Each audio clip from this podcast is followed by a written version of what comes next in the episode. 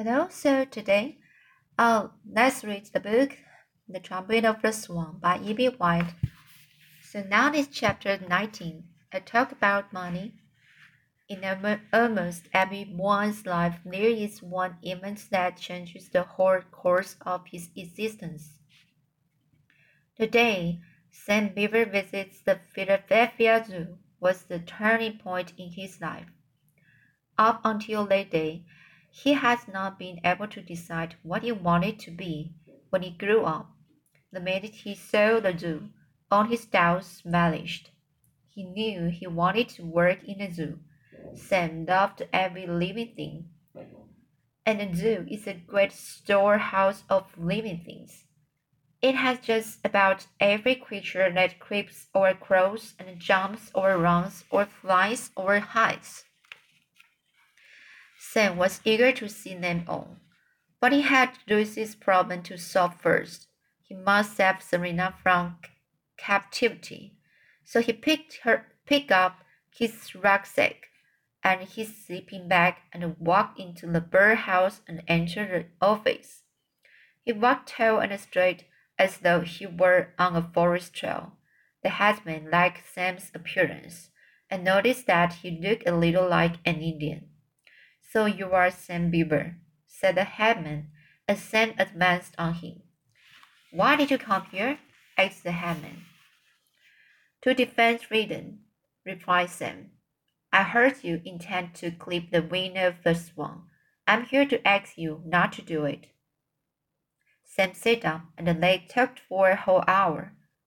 Sam assured the headman that Louis was an old friend he told about discovering the swan's nest almost three years, three years ago in Canada, about how Louis came into the world lacking, lacking a voice, about Louis's attending school in Montana and learning to read and write, about the theft of the trumpets by Louis's father, the old cob, and about Camp Kookooskoos and the Swan Boat in Boston.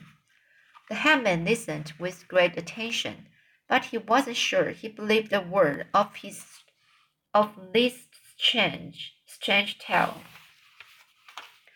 Then Sam explained his proposal for allowing Serena to go free instead of making a captive bird out of her. He said he thought it would be a good arrangement for the zoo because any time they wanted a young trumpeter swan, Louis would give them one of his cygnets. The headman was fascinated. You mean to say you came all the way to Philadelphia to help a bird? Yes, sir, replied Sam. I would go anywhere to help a bird. Besides, Louis is special. He's an old friend. He went to the same school.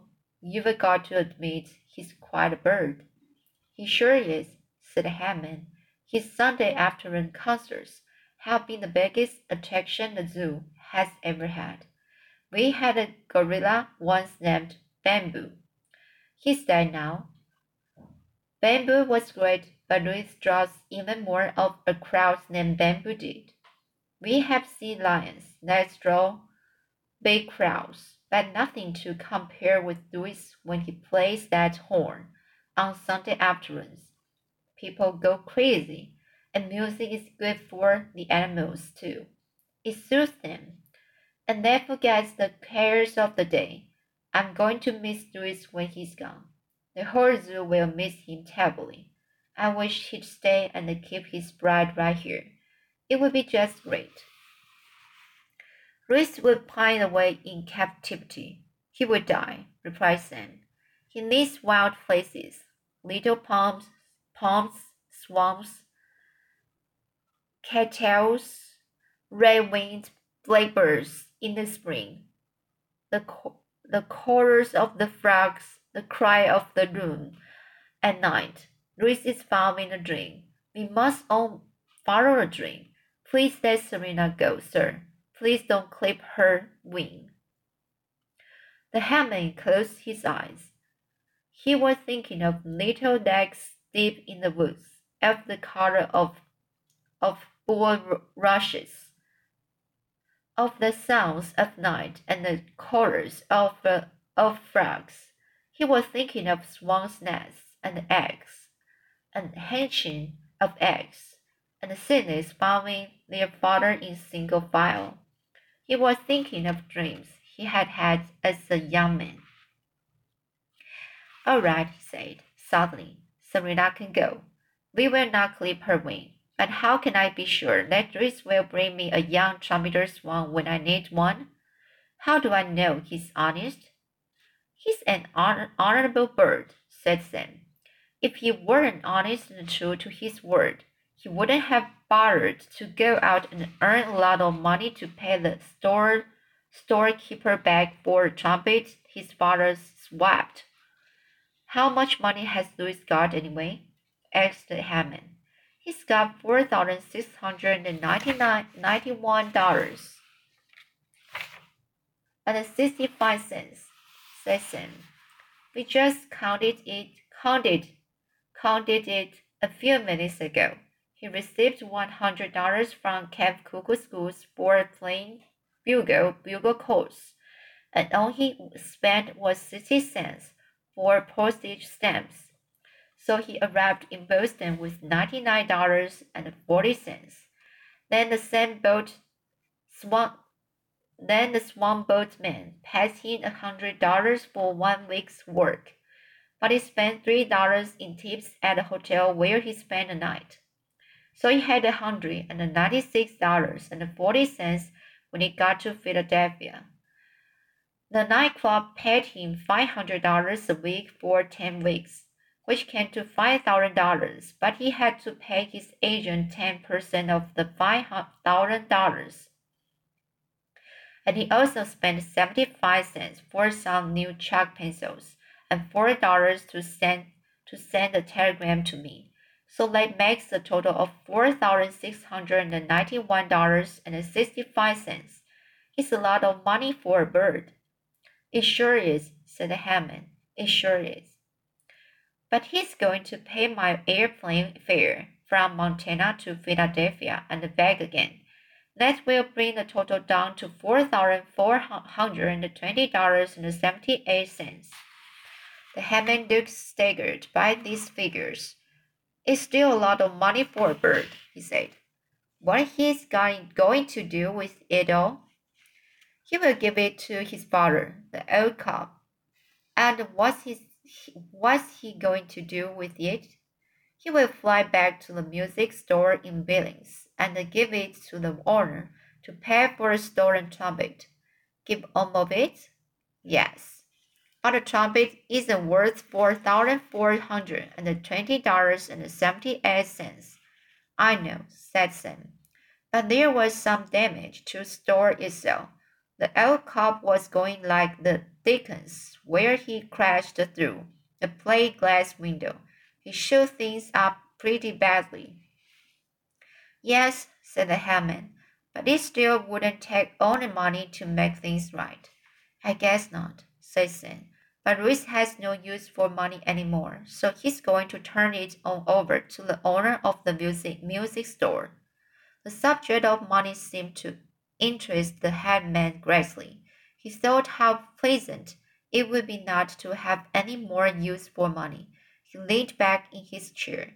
He found it hard to believe that one of his swans had been able to save more than four thousand dollars and that the money was right out there hanging around his neck in a money bag. When it comes to money, he said, birds have it easier than men do. When a bird earns some money, it's almost all clear profit.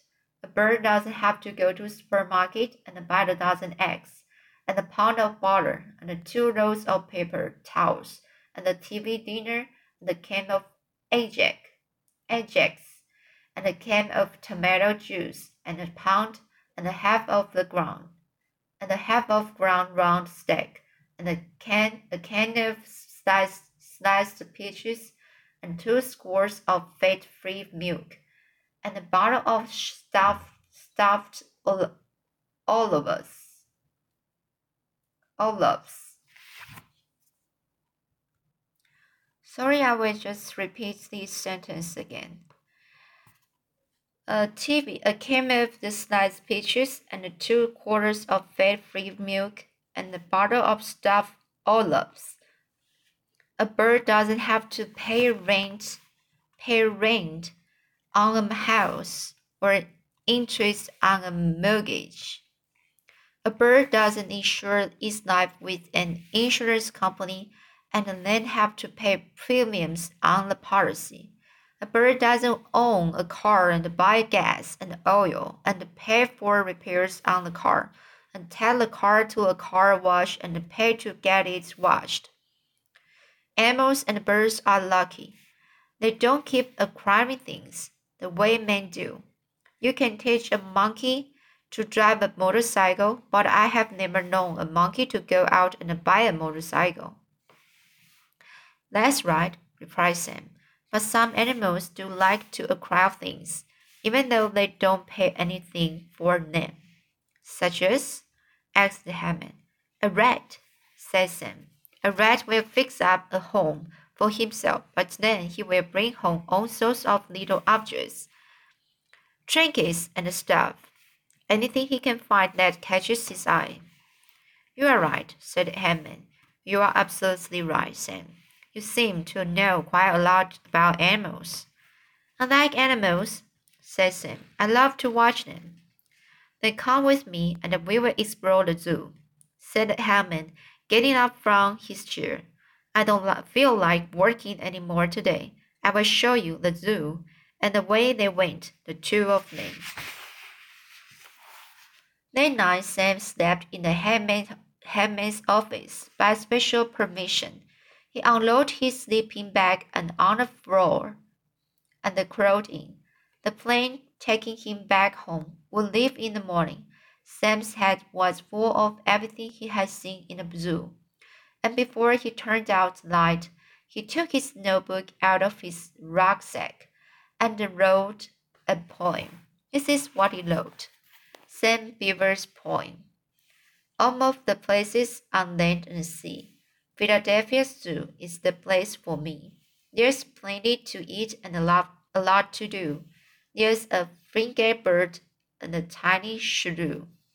There's a vampire bat and a, a two-toed sloth, and it's fair to say that I like them both. There's a Canada goose and a polar bear, and things that come from everywhere.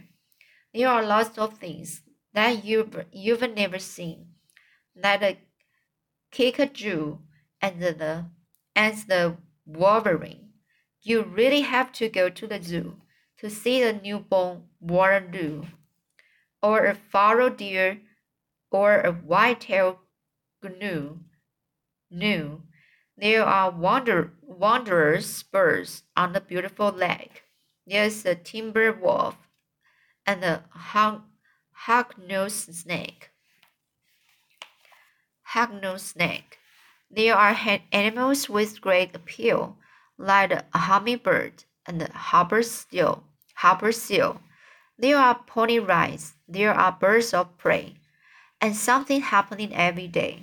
There are wolves and foxes, hawks and owls, and a great big pit where the lion prowls. There are crowd pools and pleasant, pleasant cages where reptiles lie and the tiger rages. The houses are clean, the keepers are, are kind, and one and one baboon has a pig behind. The entire aim of a well-kept zoo is to bring the animal world to you, sighed Sam Beaver. Sam left the point on the headman's desk. Early the next morning, long before the zoo people came to work, Sam left to Philadelphia by plane. Louis and Serena went along with him to the airport. They wanted to wave goodbye. They also planned to leave Philadelphia right then and there and fly back to Montana. When the airport airport officials saw two big birds out on the airstrip, strip, they raised the table first. The men in the control tower sent warning messages to the pilots of incoming planes. Members of the ground crew came hiding out of the out of buildings and rushed toward Louis and Serena to chase them away.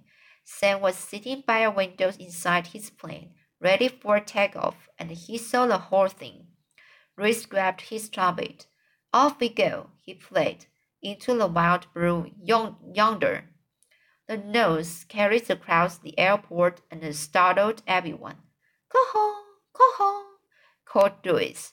He put his trumpet away and started racing down the airstrip airstrip.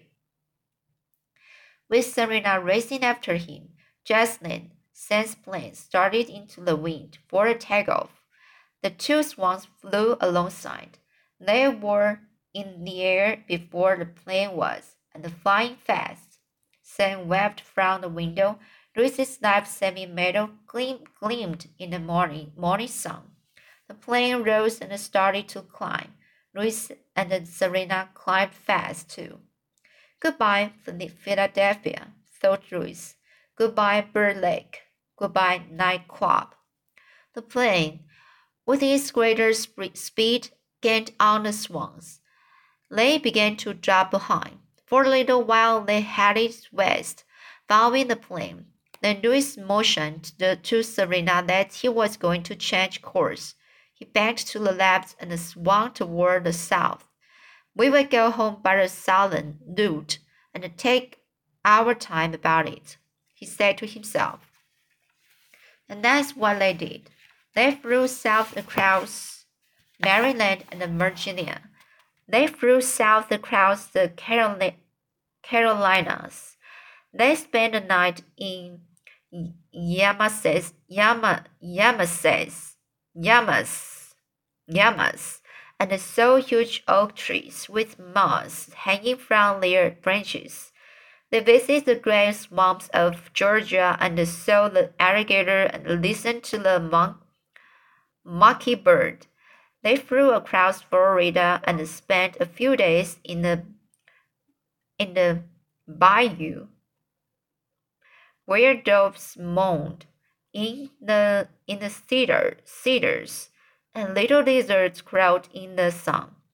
They turned west into Louisiana. Then they turned north toward their home in Upper Red Rock Lake. What a triumphant, triumphant, what a triumphant return it would be. When he left Montana, Louis had been penniless. Now he has rich. When he left, he had been on loan. Now he was famous. When he left, he had seen alone in the world. Now he had his bride by his side, the swan that he loved. His medal was around his neck. His precious trumpet dangled in the breeze. His hard earned money was in the bag. He had accomplished what he had set out to do in a few short months. Freedom feels so wonderful. Love feels so good. So that's the chapter 19. And I will go uh, reading chapter 20 next time.